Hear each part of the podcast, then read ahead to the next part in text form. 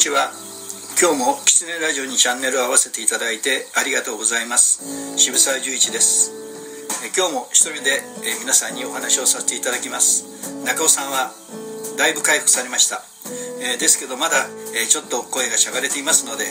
皆さんに不快な思いをさせたらというご本人の配慮で今週もお休みです。多分来週はもう復活されると思っていますのでどうぞご安心をください。えー、今日は、まあ、東京は、えー、外は冷たい雨が、まあ、しとしとと降っています、まあ、いよいよ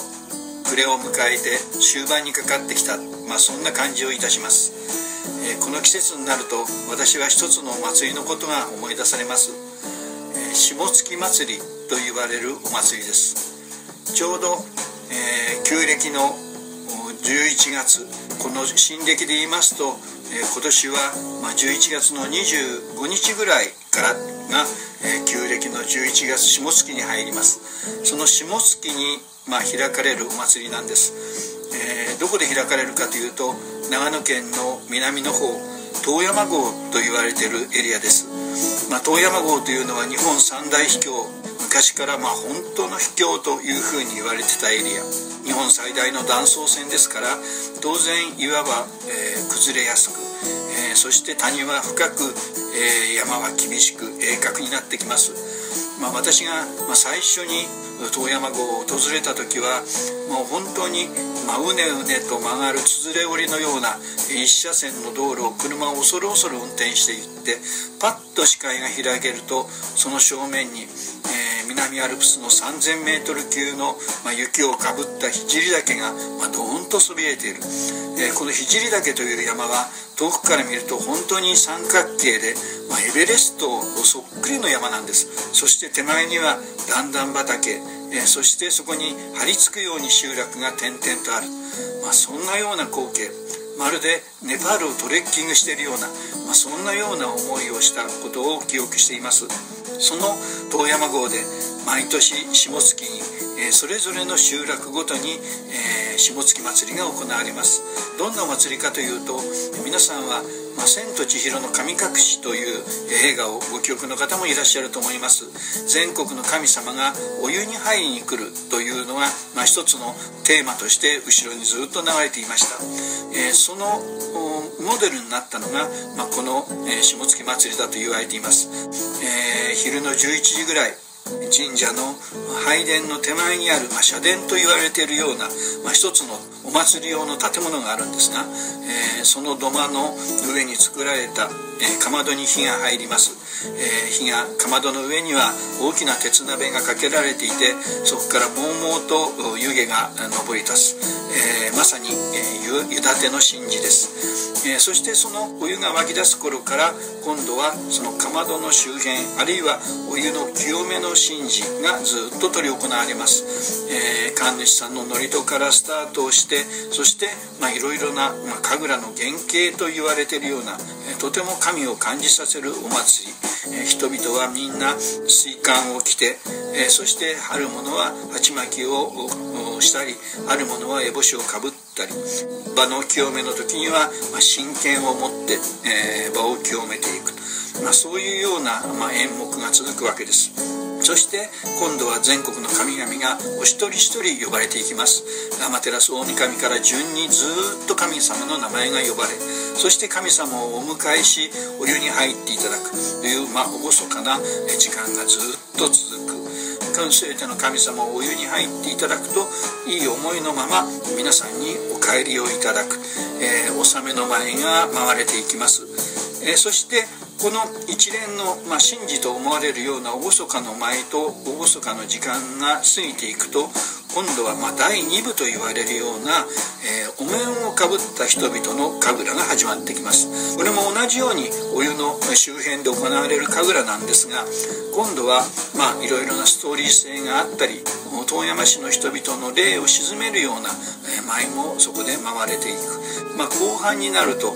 今度は地元の動物たち例えば狐を中心とした舞ですとか例えば猿を中心とした舞。そして合間合間で人々は神前で一緒に食事をする。そしてまた舞が回れる。最後に動物たちもいなくなり自分たちだけの納めの舞を舞い朝を迎えてみんなでサンマの入った炊き込むご飯を食べる、まあ、それが一連の流れになります、まあ、つまり朝の11時から翌朝の9時10時まで、まあ、ほぼ一晩ぶっ続けでこの神楽は回れていきます、えー、東洋箱の人たちは正月ですとかお盆も規制されますが何よりもこのその下月祭りの時は絶対帰ってくる。ある意味ではその人々の、まアイデンティティになりそして、まステータスになっている祭りです、えー、出身の人たちと話をするとこの神楽の舞い手になるということは、えー、村から出て行ってどんな大会社の社長になるよりもあるいは政治家になったりあるいは高級官僚になるよりも神楽の舞い手の方がはるかに村の中では尊敬をされる。つまり人間としてはとても素晴らしい人間としてみんなから回れる。ですから子供たちの憧れの的です。本当に先ほど言ったようにネパールのような風景の平均斜度が38度。平均斜度が38度ということは当然水田は作れません、えー、雑穀そして芋を中心としたような作物です。その貧しいけどこの下月祭りがある、まあ、そのためにみんなは必死に生きていると。そういうふうにさえ、まあ、から見ると見えるわけです、まあ、そのぐらい村の人たちの自分たちの生きているという証になるような祭り、えー、その神楽に参加をさせてもらうと本当に私は生きるということの根源をとても考えさせられます、えー、先ほど言ったようにものすごく急峻。えー、水を得るのもとても大変です、えー、帽子が飛ぶと下の谷まで拾いに行って戻るのに半日以上かかる、まあ、そんなところになんで人々は住むんだろう。今、えー、車も発達しました。下にはお店もあります。コンビニもあります。スーパーもあります。だけど人々は山の上そしてとても不便な生活。そしてみんなが必死になってこの神楽をやっていく。間って一体何のためにどうして生きているんだろうな、えー、自然は不平等です。山の上と山の下では全く自然条件は変わります。それならばといって私たちの先祖は条件のいいとこをずっと探していたわけではないんです。条件の悪いところでも進もうと思って生きてきた。確かに山の上は日がよく当たります。ですから作物の出来もいい。だけど先ほど言ったように水はない。そしてその中で田んぼを作れない、まあ、これは日本人にとってはとても大変なある意味ではハンディキャップだと思います。それでも過疎にならない。それでも人がいなくならない。そしてみんなで祭りをしていく。でこの自分を食べさせる自然。その自然は不平等でありそして時には牙をむきます。雨が降ってガレ場ですから当然土砂崩れも起きます。工作にはとても不向きと思われるようなところです。ただその中でできる作物はとても味の濃い美味しいものができます。みんなで1年間必死に歯を食いしばって働いてそしてこの神楽夜神楽に、まあ、全てのエネルギーと全ての思いを集中させる、まあ、そうやって、まあ、生きていく実感をみんなで共有をしていく、まそんなような思いが作られます。都会で住むと、ま一人で暮らすということ。それが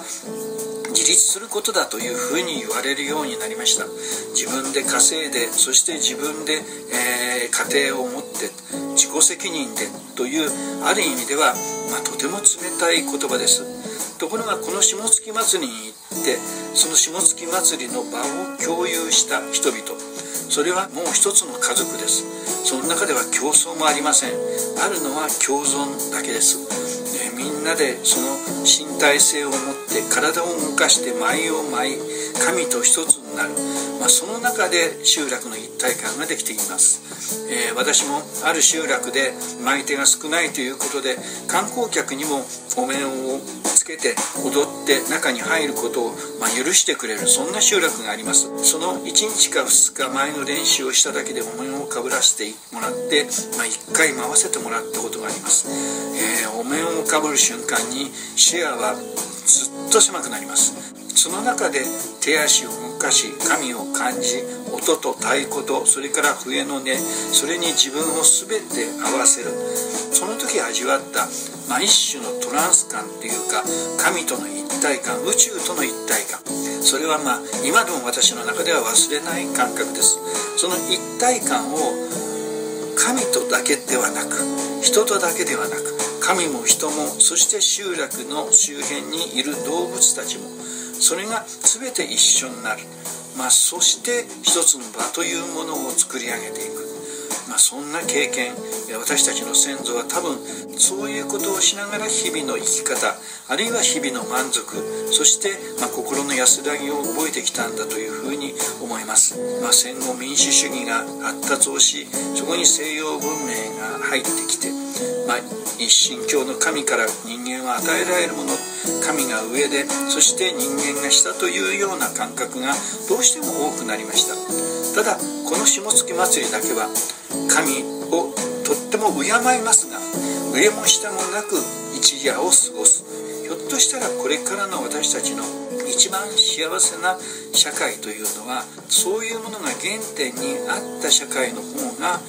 競争社会よりもグローバル社会よりも幸せと人間は感じるんではないだろうか、まあ、そんなことすら、ま、思わせるお祭りです、えー、ぜ、えー、皆様も、えー、機会があったら一度、えこの下月祭り覗いていただけると決して観光客用のお祭りではないので本当に覗かせていただく、えそこにいさせていただくというようなお祭りですがとてもいい経験をなさるあるいは自分の原点というものを発見なさるかもしれない、まあ、そんな思いで教科紹介をさせていただきました。えキツネラジオは毎週月曜日に、え更新の予定です、え本当に今日もありがとうございました。